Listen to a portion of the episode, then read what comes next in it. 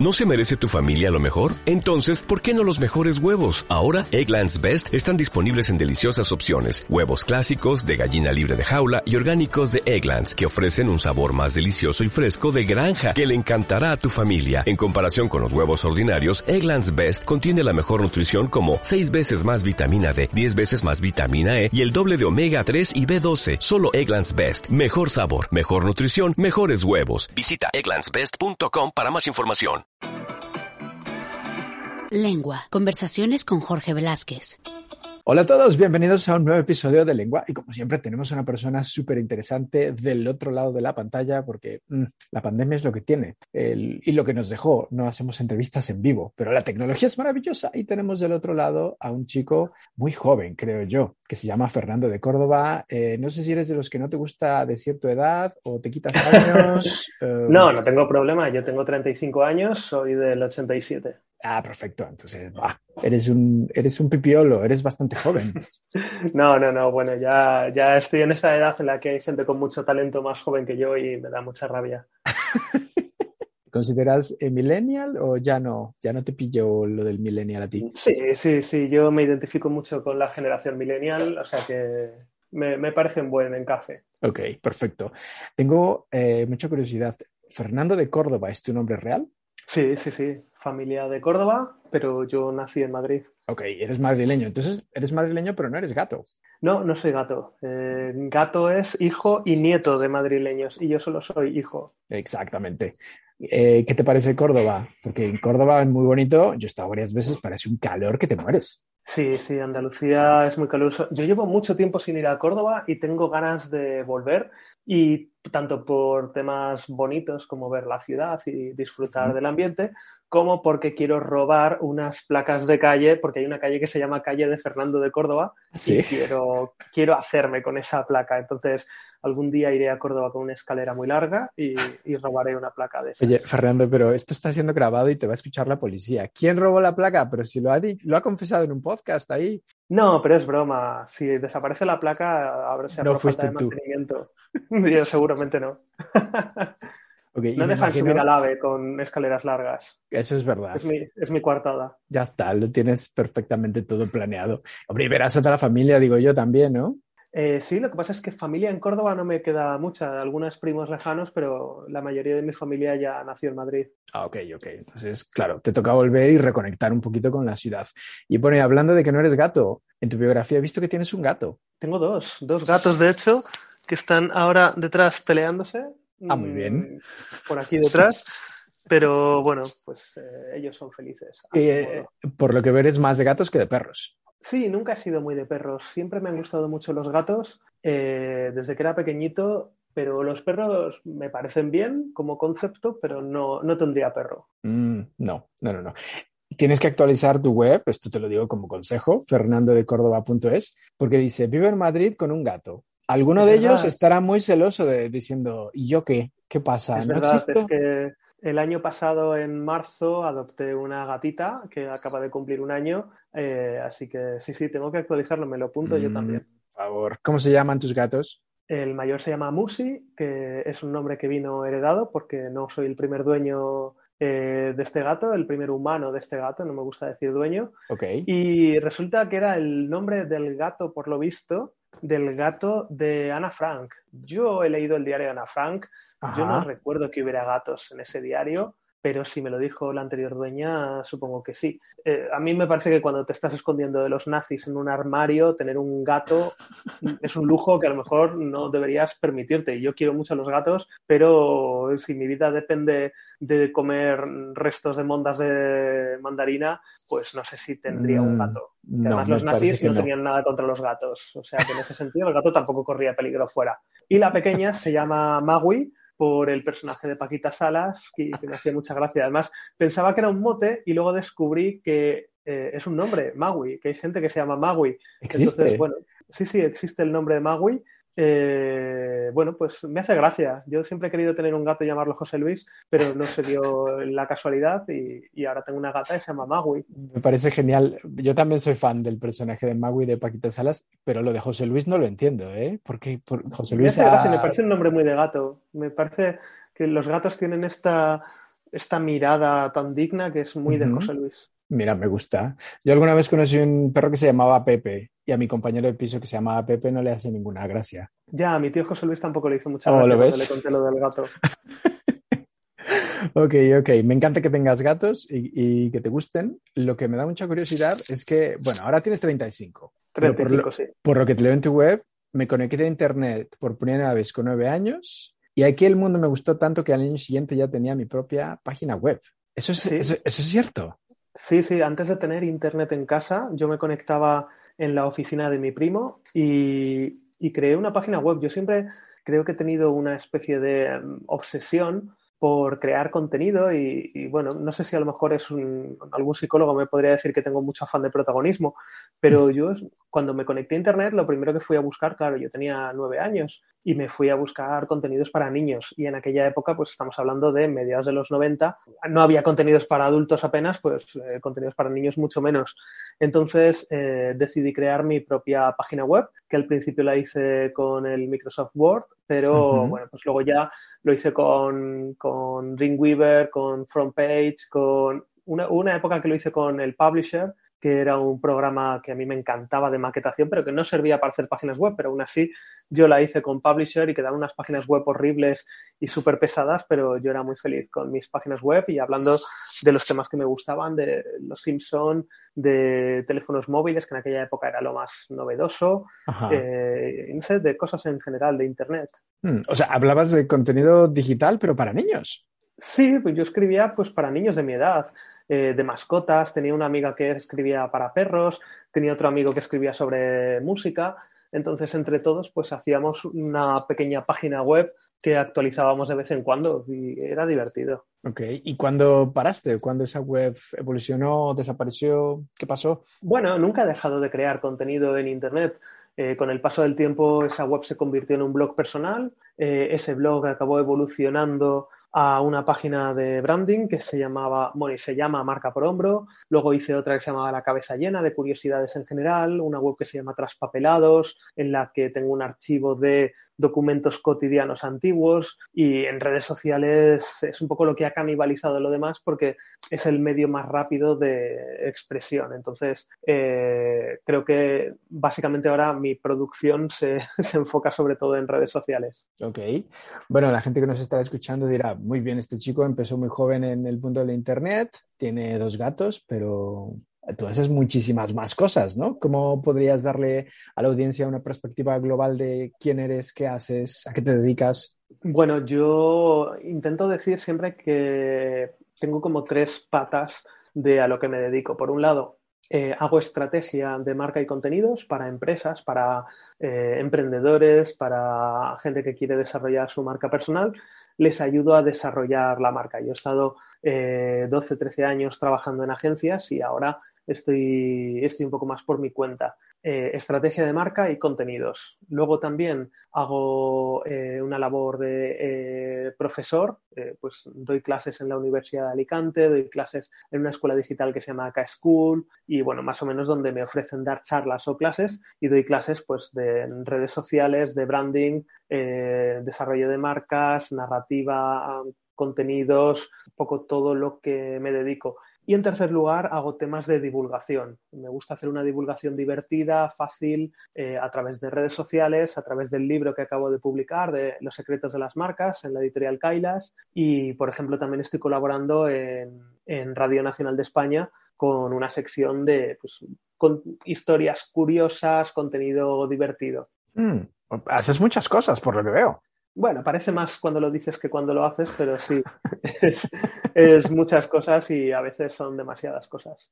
Y ahora mismo, bueno, ya llegaremos a ello, estás eh, promoviendo un libro que tiene una muy buena pinta, pero antes has mencionado algo interesante, que te gusta crear y trabajar con marcas. Y en tu página web pone, me gusta crear y trabajar con marcas honestas. ¿Con qué marcas no trabajarías o con qué productos o servicios les dirías, mm, mira, no, gracias, busca a alguien más? Bueno, yo creo que depende de no tanto del sector como de las intenciones. Es decir, hmm. no me gustaría estar en una campaña pues, eh, de pinkwashing o greenwashing que se dedicase a intentar hacer creer a la gente lo que no es eh, una marca o intentar hacer creer que, que son más solidarios o más comprometidos de lo que en realidad son o que están haciendo cosas contrarias a mis principios. Pero yo de sectores con los que no trabajaría, creo que el único al que diría que no directamente es eh, a las tabacaleras. Creo que es un negocio que no es honesto, que se basa en, mentir a la gente durante muchos años, se ha basado en mentir a la gente y en hacer daño. Es eh, prácticamente el único producto que, mata a su consumidor cuando se utiliza según las instrucciones del fabricante. O sea que eh, como hijo de, una persona que murió por cáncer de pulmón y de traquea, eh, no trabajaría para una tabacalera. Mm, definitivamente no. Claro, has visto, eh, vivido en, carne propia los efectos del, tabaco, ¿no? Sí, he visto morir a mi padre y, es una cosa que, que creo, leí hace tiempo que si no existiera el tabaco, el cáncer de pulmón sería considerado una enfermedad rara, de lo poco común que sería. ¿En serio? sin embargo, es, uno de los cánceres más comunes en, nuestra sociedad, hmm. con lo cual tengo clarísimo que, el tabaco ni, ni todo lo que quieren hacer ahora, después de haber estado años negando el impacto que tiene el humo de tabaco en la salud de las personas, que lo han negado durante mucho tiempo y ahora quieren ser los abanderados de acabar con el humo porque les interesa vender cigarrillos electrónicos. Entonces, mm. no quiero dinero manchado de sangre. Ok, con ellos nunca trabajarías. No. Mm, definitivamente. ¿Cómo le explicarías a alguien, bueno, tú que ahora das clases también, creo que lo mencionaste, en la Universidad de Alicante, ¿no? Sí, en la Universidad de Alicante doy un módulo en, en un máster de contenidos digitales, redes sociales y marca y en Cash School participo también en, un curso que da una, amiga sobre UX Writing y, yo doy unas clases sobre construcción de marca. Mm. ¿Cómo le explicarías a alguien de manera sencilla, a alguien que no esté relacionado con, el, con la comunicación o con, la publicidad, lo que es branding?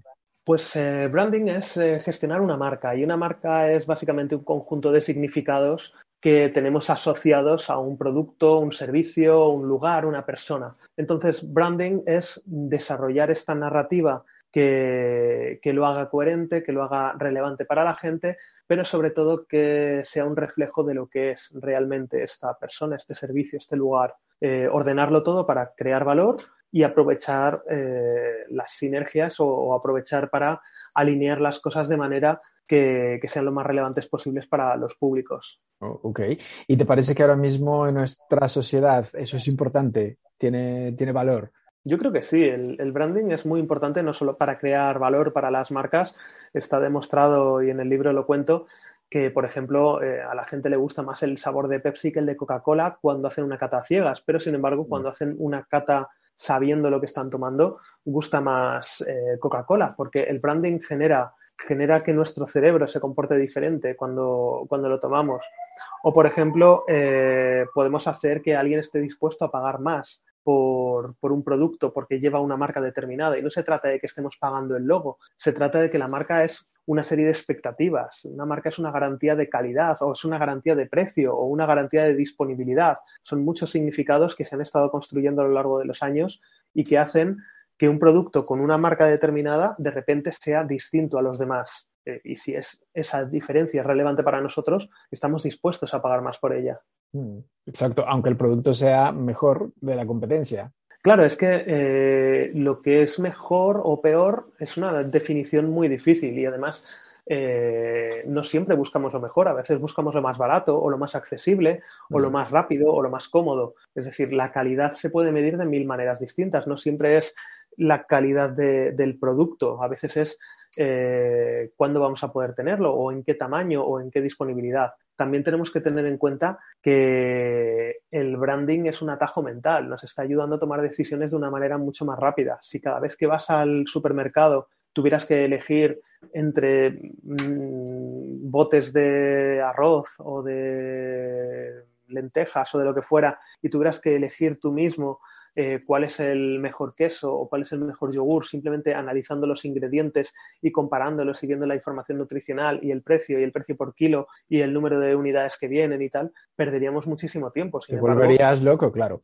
Claro, yo veo un yogur que pone Danone y si yo me fío de Danone porque he tomado Danone previamente o porque conozco la historia de Danone o porque sé de dónde viene la leche de Danone o porque me cae bien Danone, ya sé la expectativa que tengo. A lo mejor sé que no van a ser los mejores yogures de mi vida, pero sé que hay un equilibrio interesante entre el sabor que van a tener, su precio y saber que es una marca que me gusta dónde va el dinero. O quizás prefiero los yogures de Pastoret porque son un poquito más caros, pero sé que son de mejor calidad o, al menos a mí me saben mejor. Es una cuestión de, que la marca nos, nos genera unas expectativas que si luego no cumple, hay una decepción, porque la marca nos está prometiendo una, cosa. Claro. Has dicho algo muy interesante y creo que el mundo marcas funciona un poco así. Estas marcas me caen bien, hay algunas que me caen mal. A ti personalmente, ¿qué marcas te caen bien? Bueno, me caen bien muchas marcas. Me cae bien, por ejemplo, Lego. Creo que es una marca que, me, me, parece muy icónica, me parece que desarrolla mucho la imaginación, me gusta mucho el mensaje que tiene de la diversidad, el construir las cosas tú mismo, el, eh, el, potenciar tu imaginación. Creo que además desde un punto de vista de rentabilidad no son juegos baratos, pero lo bueno que tienes es que tú te compras un juego de Lego y luego te compras otro y los puedes unir, no es como tener dos muñecos distintos que al final tampoco pueden interactuar. Eh, me gusta Apple, me gusta el diseño de Apple, me gusta la obsesión por la calidad de Apple, me gusta eh, la durabilidad de Apple, ¿ves? Apple a mí lo que me ofrece es una garantía no solo de calidad, sino también de durabilidad. Yo sé que un ordenador Apple a los cinco años voy a poder seguir utilizándolo. Yo tengo aquí un ordenador eh, que tiene siete años de Apple y, y no es que vaya igual que uno nuevo, obviamente, pero estamos teniendo esta conversación y yo trabajo día a día con ese ordenador. Entonces, para mí Apple es una garantía en ese sentido. Si mañana me compro un ordenador de Apple y a los seis meses ya no funciona, me voy a sentir decepcionado y voy a sentir que no ha valido la pena el plus que yo estoy dispuesto a pagar a cambio de un producto, de un diseño, de una calidad, de una durabilidad superior. También me gusta mucho, por ejemplo, IKEA. Me gusta mucho el diseño de IKEA, me gusta la simplicidad de IKEA y la filosofía de IKEA. Y, creo que es una marca que representa bastante bien el tipo de, consumo que a mí me gusta hacer. Ok. Ah, ¿Qué marcas no te caen bien? ¿Hay alguna que digas, uff, no? bueno, eso siempre es complicado y además eh, eh, es, una pregunta muy difícil para alguien que luego tiene que trabajar para marcas. Claro, lo estaba yo pensando. Igual el día de mañana dicen, mira, no te caen bien, no vas a trabajar las con tabacaleras, Las tabacaleras no me caen bien. Hay algunas que no es que no me caigan bien, pero no logro emocionarme de la manera que se emocionan sus, seguidores, pues por ejemplo con las marcas de, motocicletas, eh, Harley Davidson por ejemplo es una love brand para mucha gente que se lo tatúan y tiene un estilo de vida basada en la marca, yo no termino de, entenderlo, pero si tuviera que trabajar para ellos pues me impregnaría de la marca y trataría de, de saberlo. O por ejemplo las marcas de equipos de fútbol, que igual para sus seguidores son prácticamente un culto, y a los que estamos un poco fuera, pues a lo mejor nos cuesta más identificarnos con ello. Pero creo que también es lo bonito de este mundo, ¿no? Ver las cosas desde fuera porque muchas veces es donde se te ocurren las soluciones. Mm, interesante. Y lo de Harley Davidson, claro, es que no, no, eres el mercado de, esa marca, me parece a mí. No, no te gustan las motocicletas o sí. No, no, no, no. Por eso al final son con significados distintos.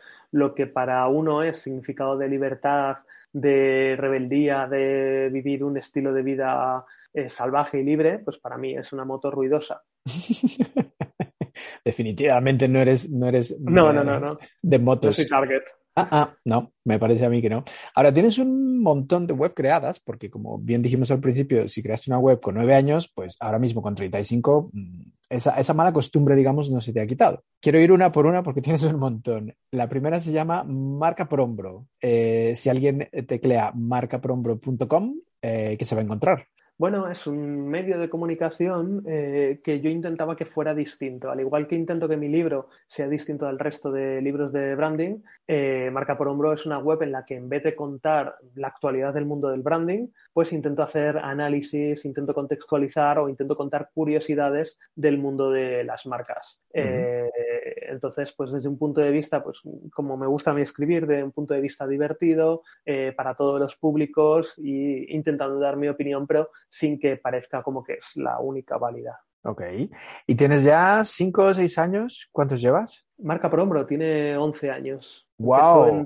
empezó en 2011 y estamos en 2022, así que sí, 11 años. Ya unos cuantos. ¿Y publicas semanalmente, mensualmente? Depende de la época. He tenido épocas en las que publicaba semanalmente, últimamente, sobre todo con la redacción del libro, la promoción, eh, estaba muy saturado. Muchas horas al día. Me imagino y espero poder retomarlo. También es verdad que muchos de los contenidos que antes publicaba en Marca por Hombro, ahora los publico en mi Twitter Gamusino, donde es más, más ágil o, por ejemplo, si quiero contar una curiosidad que he visto por la calle de una marca, no tengo que esperar a tener contenido suficiente como para rellenar 600 palabras, sino que con un tweet ya puedo emitirlo. Entonces, en cierto modo, podríamos decir que la pereza ha ganado, pero también ha ganado la agilidad.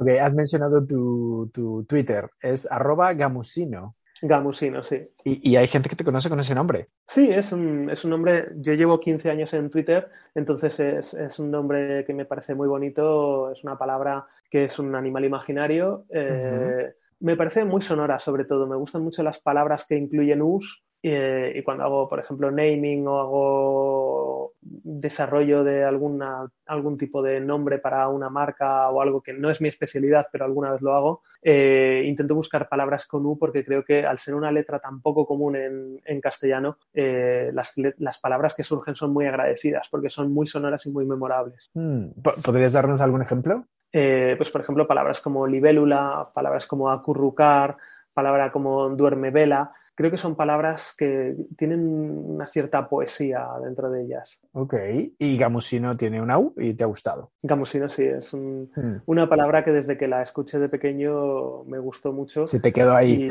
y me recuerda mucho a mi padre porque fue el que el que me llevó en su día a cazar gamusinos y bueno, pues me, gusta mucho. Hombre, es que yo no tenía mucha idea de lo que era un gamusino y en la Wikipedia pone que es un animal imaginario típico de varias regiones de España que sirve para gastar bromas y novatadas, especialmente a los niños, claro. Y a ti.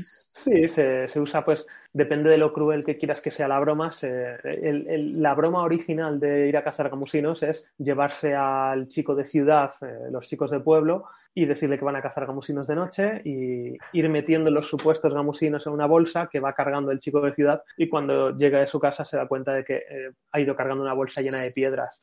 Esto ya puede ser todo lo cruel o no que quieras, pues, los niños pequeños simplemente se les entretiene un rato diciendo que, están cazando gamusinos.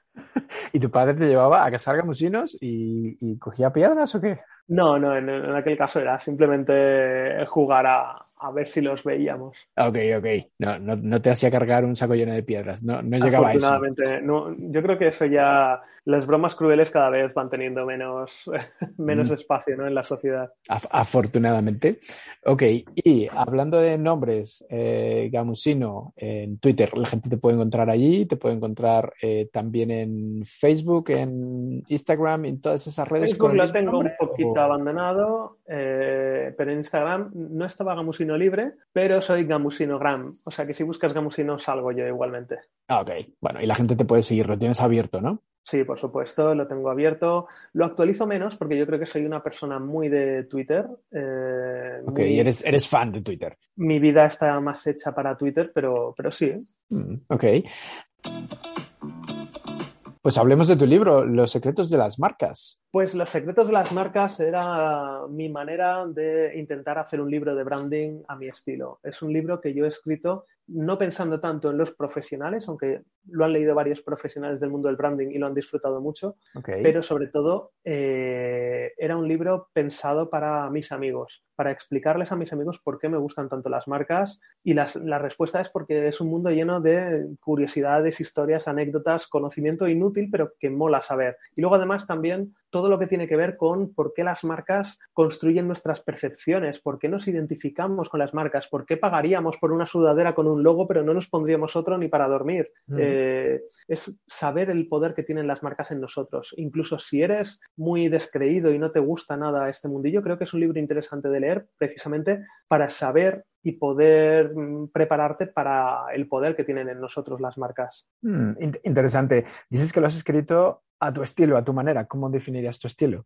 Bueno, no me he querido tomar muy en serio este mundillo, lo cual no quiere decir que no sea riguroso. Todo lo que pongo lo he investigado y, está contrastado, pero no quería, por ejemplo, obsesionarme con terminología. Al principio del, del libro hago una aclaración diciendo que voy a utilizar la palabra logo para toda expresión visual de la marca, porque si bien entre los profesionales tiene sentido que digamos eh, isotipo, logomarca, wordmark, eh, logotipo, tipo de cara a, la gente de a pie que no son profesionales y a los que no les interesan las diferencias entre un isotipo y un isologo, eh, no tiene ningún sentido. Entonces, prefiero mm. llamarle a todo logo, que es como se llama en la calle, y dejar las, eh, los matices para el mundo profesional, que es donde de verdad nos van a ser relevantes. Creo que el lenguaje tiene sentido adaptarlo al público porque muchas veces parece que estamos utilizando jerga profesional, no tanto por la precisión, que es muy importante cuando estás trabajando, sino por crear esta diferenciación, crear mm. esta eh, esta superioridad eh, hacia los que no saben de lo que estamos hablando. Y al igual que a mí me fastidia cuando voy al médico y uso una terminología que yo no entiendo, pues entiendo que a alguien que no es eh, profesional del marketing o del branding le fastidiaría leer un libro en el que no entienda los términos. Mm. Y entonces lo has hecho ameno para todo hijo de vecino y puede entenderlo perfectamente. Lo he intentado hacer divertido, he intentado que las explicaciones fueran fáciles, que, que no significa infantilizar al lector, significa ponerme en el lugar de alguien que no tiene por qué saber esto. Pero ya te digo que incluso gente que se dedica al, mundillo del branding me ha dicho que le ha sido útil y que lo ha disfrutado mucho, porque además he intentado meter ejemplos, eh, anécdotas, eh, un poco de humor. Eh, he hecho un recurso que afortunadamente mi editor no ha tenido problema en que haga, que es utilizar muchísimo los pies de página. Entonces, de vez en cuando, pues, poder hacer un pequeño chiste, poder hacer una aclaración o poder hacer un comentario que no tenga nada que ver con el tema eh, utilizando los pies de páginas, pues creo que ha quedado bastante bien. Mm, ok. Eh, ahora, este libro lo puedes encontrar en la Casa del Libro, en Amazon y en cualquier librería, ¿no? En cualquier librería de España. Eh, se puede encargar. Hoy he estado en el corte inglés en la Casa del Libro y lo tienen en persona, en la sección de empresa, marketing, depende un poco cómo esté organizado. Eh, se puede encargar en todas partes porque la editorial lo sirve a cualquier librería de España, desde la más pequeñita de un pueblo hasta la librería más grande está en Amazon y fuera de España se puede, va a llegar en papel en algún momento, pero de momento se puede comprar en libro electrónico. Está en más de 9.000 tiendas de libro electrónico en todo el mundo. Wow, o sea que es súper bien, vamos, la gente se lo puede descargar sin problema. Sí, sí, sí, además eh, estamos muy contentos porque eh, la primera edición se agotó a los dos días, la segunda edición creo que se acaba de agotar o se está agotando en estos momentos porque ya estamos preparando la tercera edición. Y bueno, lleva un par de semanas, un mes siendo el libro de marketing más vendido de Amazon, o sea que bueno. Oye, enhorabuena, irás a la feria del libro, me imagino, ¿no? Sí, estuve, estuve en la Feria del Libro de Madrid este sábado, estuve firmando mañana y tarde y vuelvo este sábado 4 de junio a firmar por la tarde y ha sido una experiencia preciosa. He conocido a mucha gente que solo conocía a través de Twitter. Ha habido mucha gente que me ha contado lo que le parece el libro, otros lo han comprado allí y me lo contarán más adelante. Y ha sido una experiencia increíble, desde la gente que no conocía de nada hasta mi profesora de primaria que vino a verme, hasta mi familia o, amigos que vinieron a apoyarme. O sea que ha sido una experiencia increíble y, y espero que este sábado la experiencia continúe siendo así de bonita. Seguro, seguro. Ahora, yo he buscado tu libro, donde se puede encontrar, y aparece en Amazon, ¿vale? Eh, voy a compartir mi pantalla para que lo veas y para que veas que no te miento, porque me ha hecho muchísima gracia y quiero saber tu opinión, ¿vale? Uy, miedo me da, no he visto. Sí, los clientes, los clientes que vieron este producto también vieron. Enhorabuena por tu fracaso. Britney, One More Time y Principios para enfrentarse al nuevo orden mundial. ¿Por qué triunfan y fracasan los países? ¿Qué te parece tus lectores, lo que leen? Pues, a ver, el, primero no lo conozco de nada, pero yo qué sé, tiene buena pinta, la portada es bonita, enhorabuena por tu fracaso, le voy a echar un ojo. Ok, de eh, Arturo González Campos. Arturo González Campos, que, es un tío bastante listo, o sea que tiene que estar bien. Ah, ¿lo conoces?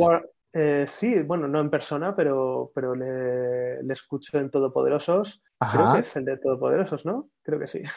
Pues la y me parece... no, lo, conozco. Me parece que, quitarle un poco de épica al fracaso siempre es bueno, mm. porque al final, ¿qué es fracasar? ¿Qué, es fracasar? Es que lo, que lo que parece un fracaso puede ser un triunfo, lo que parece un triunfo puede no ser para tanto. El de Britney eh, lo ha escrito quizás el mejor Juan Sanguino, el mejor eh, escritor que tenemos eh, en mi generación.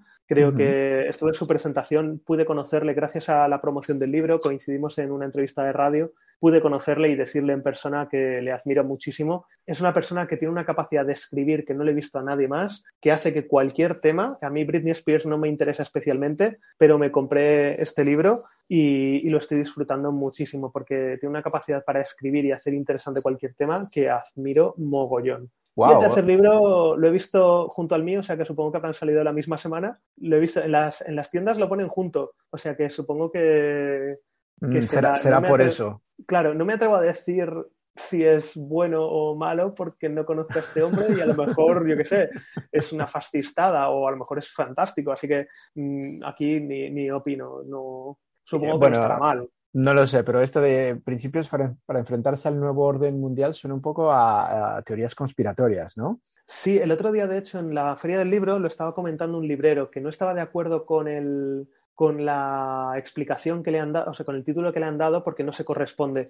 Es, un libro que por lo visto es más de economía, es más de, cómo, cómo, se van construyendo los ciclos económicos ahora las crisis, es todo lo que sé del libro. Pero recuerdo mm. que el librero estaba diciendo que sí, que no le gustaba mucho el título, porque todo lo que tiene que ver con orden mundial o nuevo orden mundial parece que vas a hablar de, de los lagartos que nos gobiernan.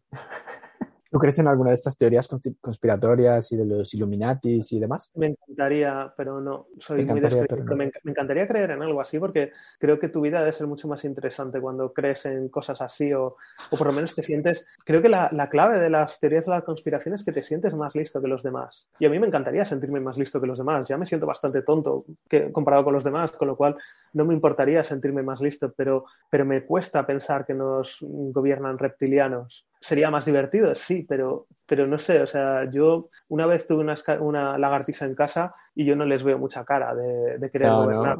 Y de ser más inteligentes que nosotros, no. Definitivamente. Depende de la persona. He conocido personas más tontas que lagartijas, eso también es verdad, pero no creo que sea el caso. Habrá lagartijas muy listas, personas muy tontas, pero el diagrama de Venn, el, solapamiento entre persona tonta y lagartija lista, yo creo que no, no, no cubre mucho. ok, sigamos con tus eh, webs y demás. Estás en, en, YouTube y tienes un canal de YouTube. ¿Qué podemos encontrar ahí? Eh, bueno, el canal de YouTube eh, un poco de todo, porque durante un tiempo lo utilicé para un proyecto que tuve de digitalizar vídeos VHS antiguos. Eh, me hice con muchos vídeos VHS, tengo una habitación llena de cintas VHS y de aparatos de vídeo. ¿En serio? Y digitalizo anuncios antiguos, programas antiguos, todo lo que se va a perder, que me da mucha pena de toda la tele de los 80 y 90. Hmm. obviamente películas y series no, porque ya están en DVD, pero sí que me da pena cuando se pierden anuncios se pierden programas eh, raros. Es un proyecto que tengo un poco parado porque el problema de digitalizar VHS es que si la cinta dura seis horas, el proceso dura seis horas. O sea, no, no se puede, no son archivos, no, no lo mm. puedes cargar. Entonces es una cosa que tienes que dejar ahí puesta. También subo mis intervenciones en la radio, todo lo que hago en Radio Nacional o las entrevistas que me hacen. Y bueno, de vez en cuando he subido alguna chorradita más. Eh, y básicamente eso. Mi canal de YouTube es un repositorio de todo un poco. Lo que veo es que te gusta mucho hurgar en el pasado, eres un poco vintage. Sí, me gusta mucho hurgar, pero en las cosas cotidianas. A mí me gustan mucho las hemerotecas, me gustan mucho los documentos antiguos y creo que es interesante porque, porque puedes ver cómo era la vida realmente, la vida cotidiana, que es, es, lo interesante, ¿no? Todos sabemos los discursos que dio Napoleón o Franco o Alfonso XIII o en la Segunda República, pero a mí lo que me interesa es saber, oye, cómo era el día a día de esta gente, qué compraban, qué leían, qué les entretenía, qué les hacía reír, eh, qué, qué ponían las revistas, en los anuncios de la época yo, por ejemplo, cuando veo periódicos antiguos, las noticias no me llaman mucho la atención porque ya sabes cómo van a acabar, te haces spoiler a ti mismo, ¿no? Ves unas mm. elecciones y ya sabes quién las va a ganar.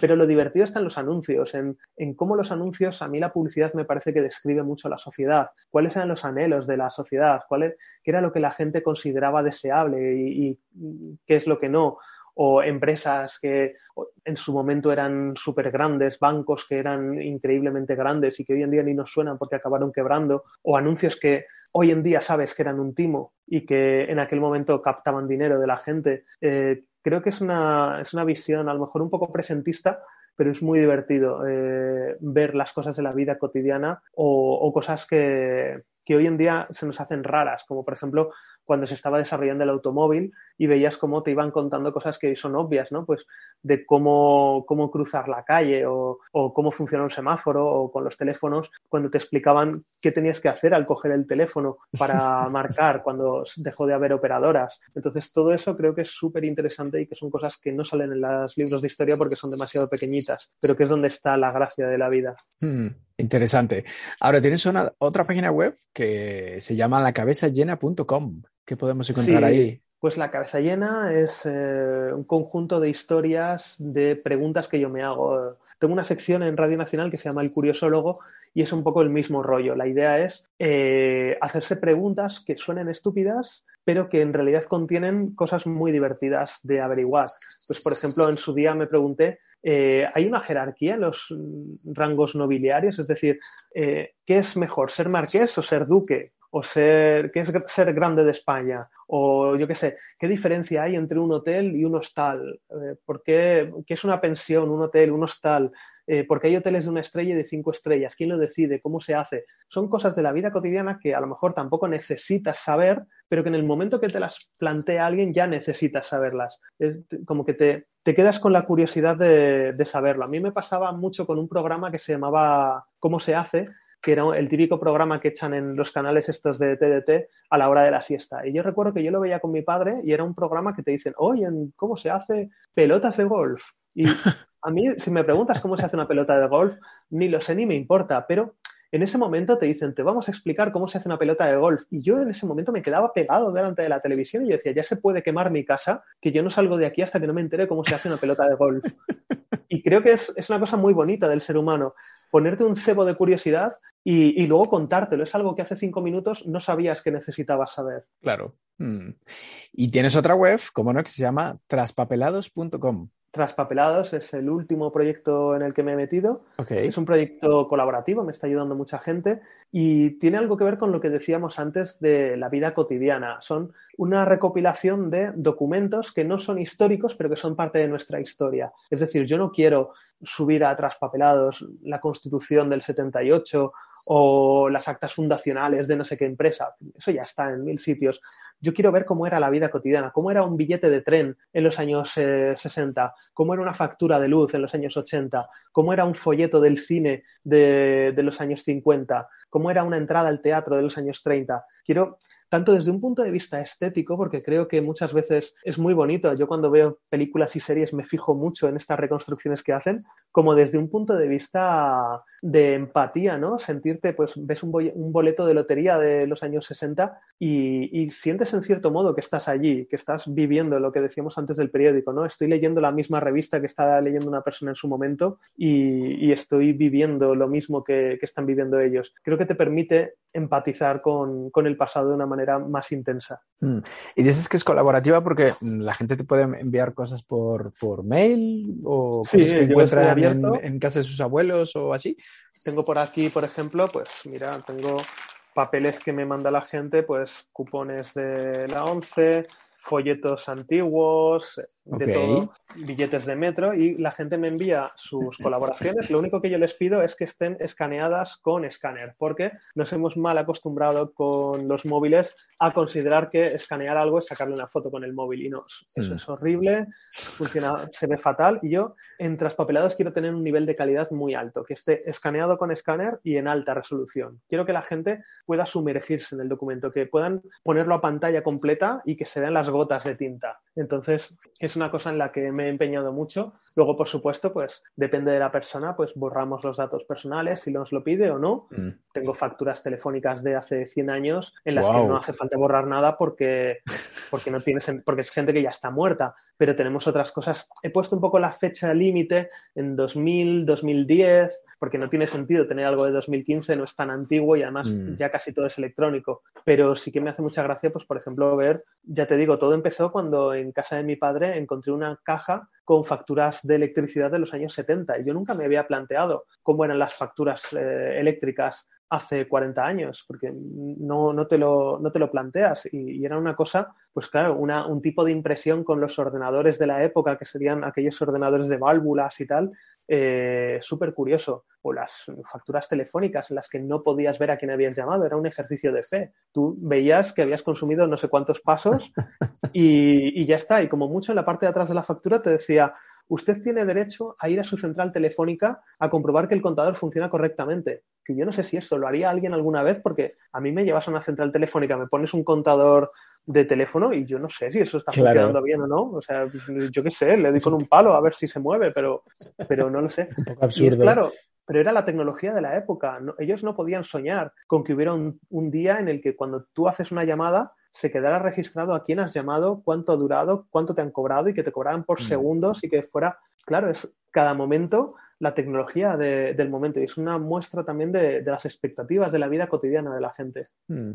Te veo muy interesado en el, en el pasado. ¿Cómo ves nuestro futuro? Pues estoy muy interesado en el pasado precisamente por el futuro que veo. creo que el futuro tiene todas las papeletas para ser una mierda. Así que eh, vamos a intentar que sea un poquito mejor, vamos a intentar ser más tolerantes, vamos a intentar que no vuelva el fascismo a gobernarnos, pero es que pinta muy mal todo. Entonces yo soy muy feliz con mis papeles antiguos y mis hemerotecas. Bueno, hablando de hacer un poquito mejor el mundo, quiero que le cuentes a la gente que nos escucha qué haces eh, los, todos los años el 5 de enero. Ah, ostras, no me acordaba. ¿Cómo que no te acordabas? ¿Lo sigues haciendo o has parado? Sí, sí, no, no, este año lo hemos hecho y, es muy difícil salir de ahí. Esto es como la droga, una vez que te metes ya no... No hay salida. No, no, es, fácil salir. De la droga sí que se sale, pero de los Reyes Magos no. Eh, pues básicamente esto empezó hace 5 o 6 años. Yo hice un fotomontaje con mi calle a oscuras y una silueta de los Reyes Magos de fondo para mm, demostrarle a mis sobrinos que los Reyes Magos habían pasado por esta calle y me ofrecí a hacérselo a mis amigos. Eh, lo que yo no podía saber es que este tweet se iba a hacer viral iba a tener cientos de peticiones esa misma noche. Por suerte, un amigo llamado Adri, al que he conocido ahora en la Feria del Libro, que llevamos cinco o seis años conociéndonos por internet, pero no nos conocíamos en persona, eh, me estuvo ayudando. Al año siguiente se unió más gente y bueno, cada año hemos hecho más y más y más. Y ya en los últimos años hemos hecho casi mil montajes durante la noche, hemos hecho herramientas, ha habido gente que ha hecho plugins para Instagram para poder eh, hacerlo automáticamente, eh, webs de efectos especiales que lo hacen automáticamente, es decir, cada vez hay menos manual y mm. más automático, pero aún así seguimos haciéndolo y, sigue siendo un reto muy divertido cada año.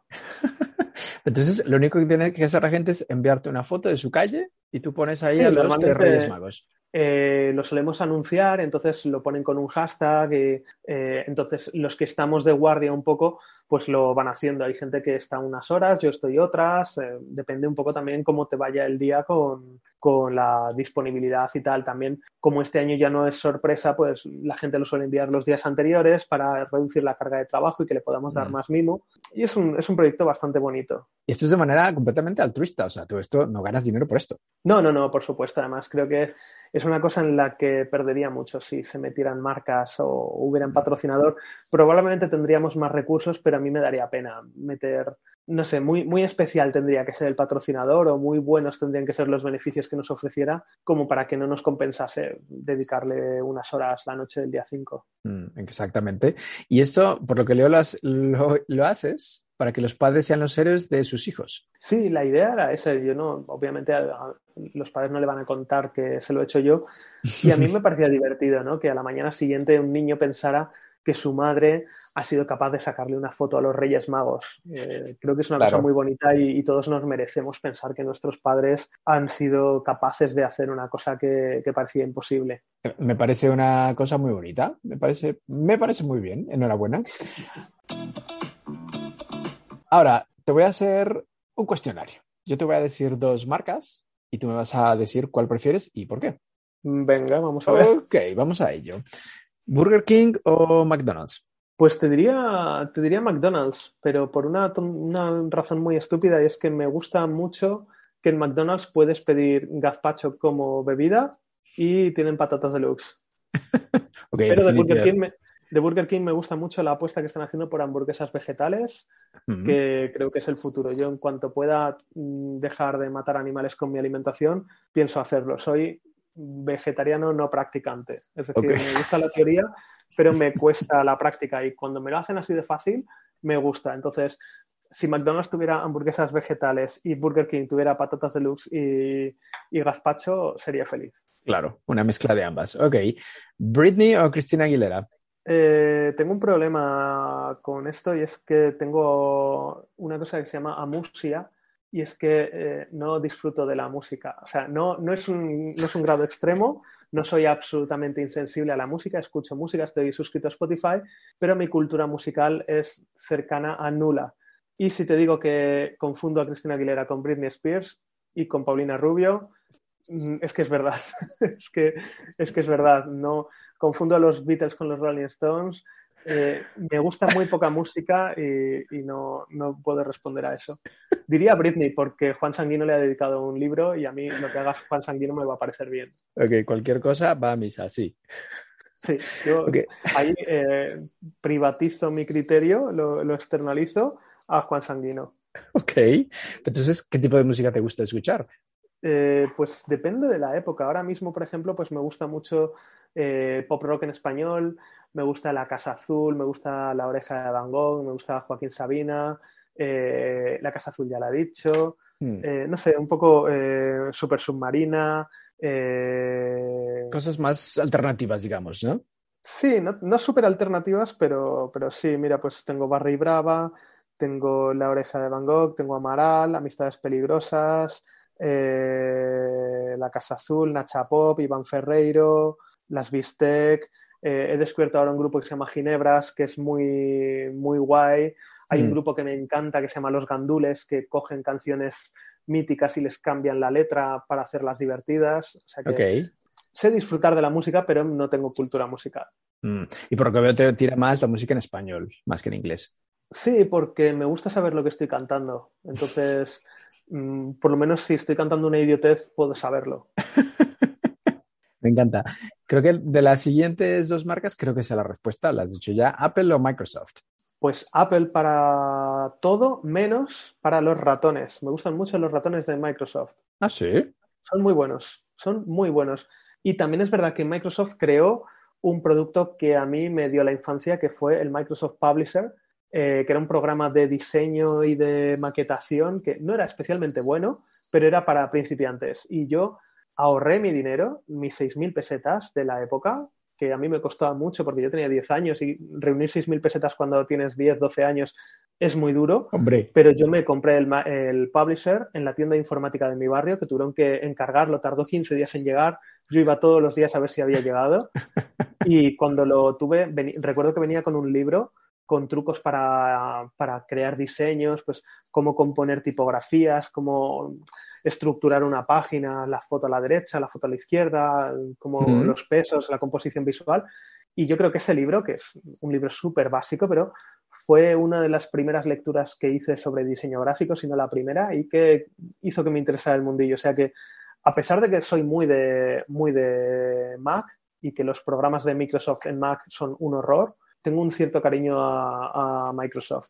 Mm, mira, eso está bien.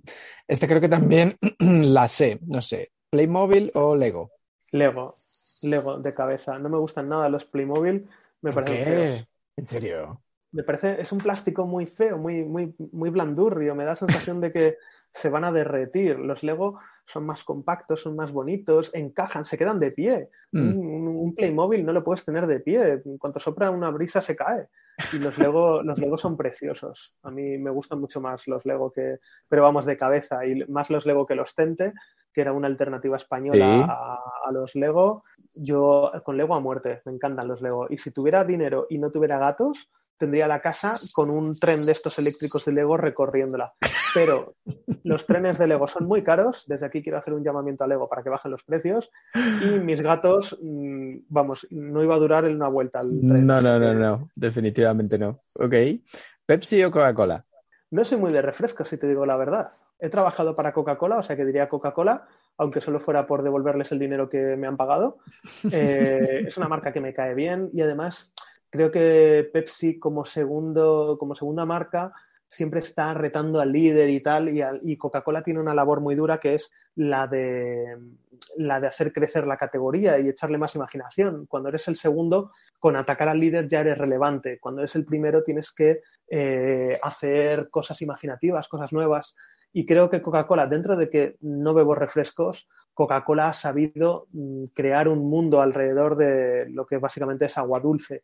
Eh, pues con todos estos anuncios, el posicionamiento que tuvo hasta hace unos años relacionado con la felicidad, con todo el patrimonio.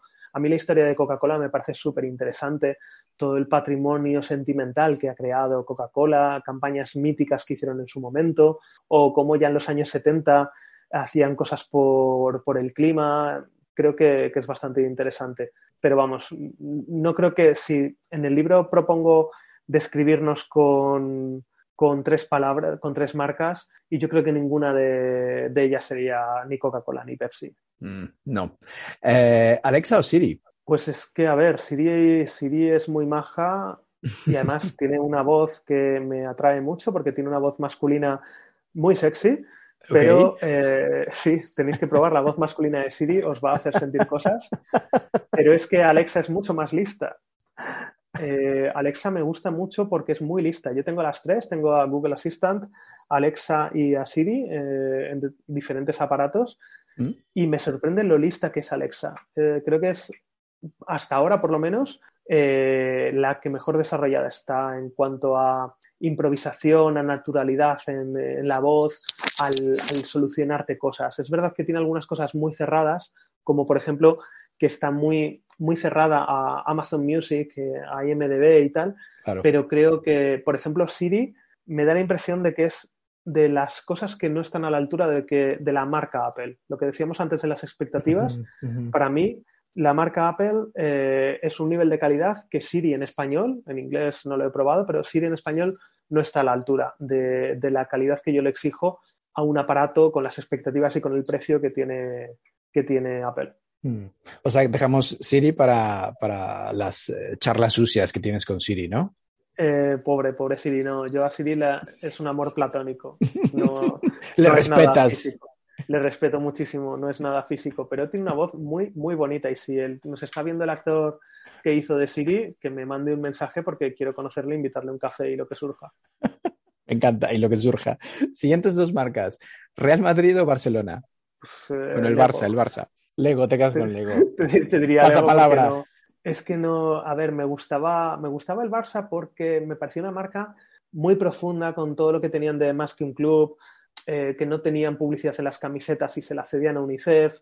Me daba la sensación de que eran como un club con valores, pero mm. en los últimos años creo que todo eso se ha ido demostrando que, no era para tanto, que no había tantos valores, que no sé. Y, el Real Madrid tampoco me parece que, me identifique mucho con ellos, o sea que mm. no sé, no, no, paso palabra. Ok. Siguiente, Coca-Cola, eh, digo Coca-Cola. Eh, ¿Colacao o Nesquik? Nesquik. Nesquik, por una, por una mm, razón muy fundamental, es que Nesquik no tiene grumos. O sea, eh, es mejor una bebida de cacao sin grumos que con grumos. Y eso lo admite todo el mundo y lo admite Colacao también. Porque Colacao lleva 30 años inventándose batidoras todos los veranos para intentar quitar los grumos. Nesquik nunca le ha hecho falta, Nesquik se disuelve. O sea, otra cosa es que la gente ha cogido cariño a un defecto de fabricación y, ay, a mí me gustan los grumitos. Bueno, pero a ti te gusta un defecto de fabricación.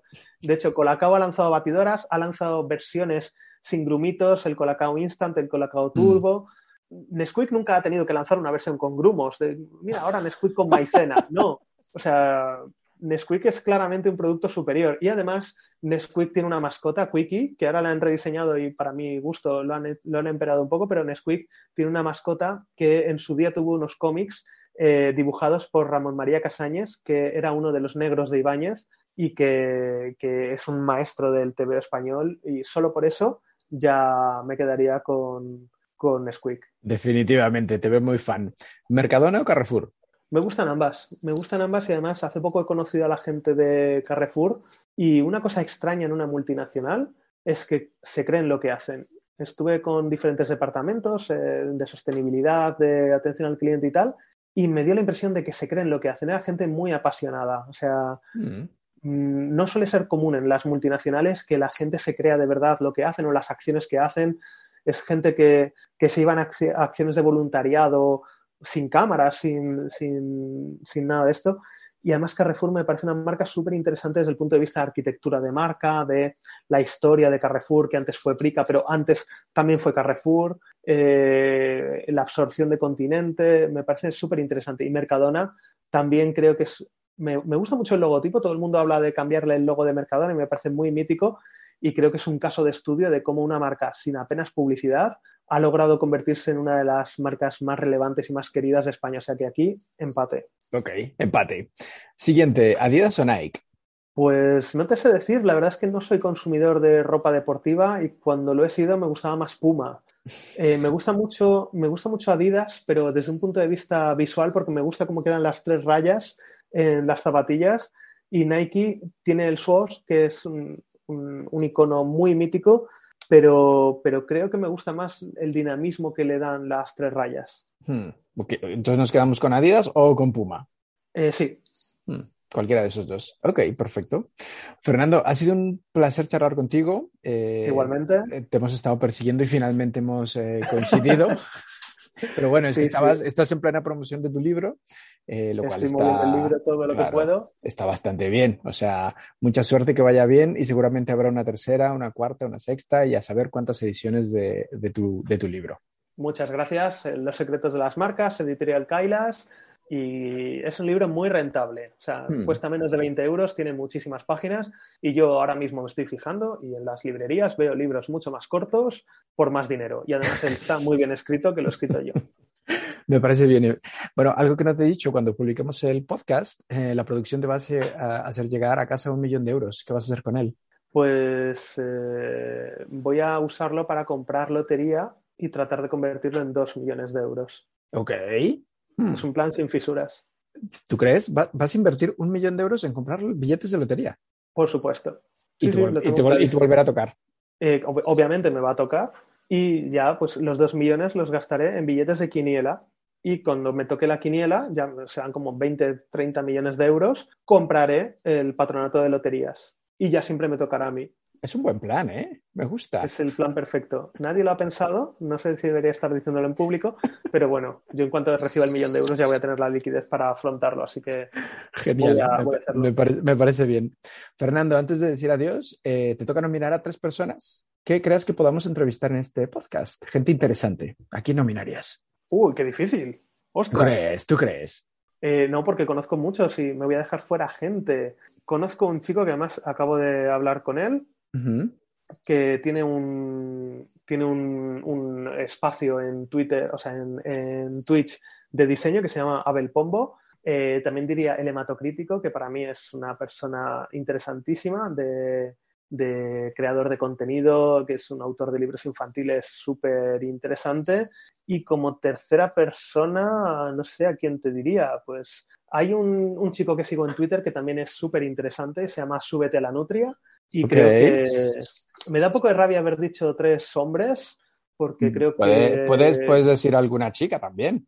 Pues si puedo decir alguna chica, diría Nikki García, que es una actriz eh, de voz y actriz de, de pantalla súper divertida, súper inteligente y súper talentosa. Elena Álvarez Mellado, Leticia Martín Fuentes es otra lingüista. Okay. Eh, pues a ellas dos, que son dos lingüistas que escriben divulgación de lengua súper interesante. Mm, genial, súper interesante, genial. Pues buscaremos a toda esta gente. Mil gracias por las recomendaciones. Nada, gracias a vosotros. Eh... Bueno, y no has mencionado a tu amiga Carmen Medina. Por supuesto, Carmen Medina, además Carmen Medina es súper interesante porque eh, es fotógrafa de comida, no solo de personas, sino que también de comida. Mm. Y, y, cuenta muy bien los trucos que se hacen para que la comida parezca apetitosa. Ella es la que hace las fotos que salen en redes sociales o en las cartas de los restaurantes y es súper interesante todos los trucos que, que, se usan para que la comida sea apetitosa en cámara y que no tienen por qué coincidir con los que hacen que la comida sea apetitosa en, en la vida real. En la vida real. Ok, pues mira, contactaremos con ella a ver si quiere participar con nosotros. Fernando, mil gracias por tu tiempo, mucha suerte con tu libro y espero conocerte en vivo y en directo algún día. Encantado, aquí estamos en Madrid, así que pronto nos veremos. Genial, muchas gracias Fernando, un abrazo. Hasta luego. Chao. Lengua, conversaciones con Jorge Velázquez.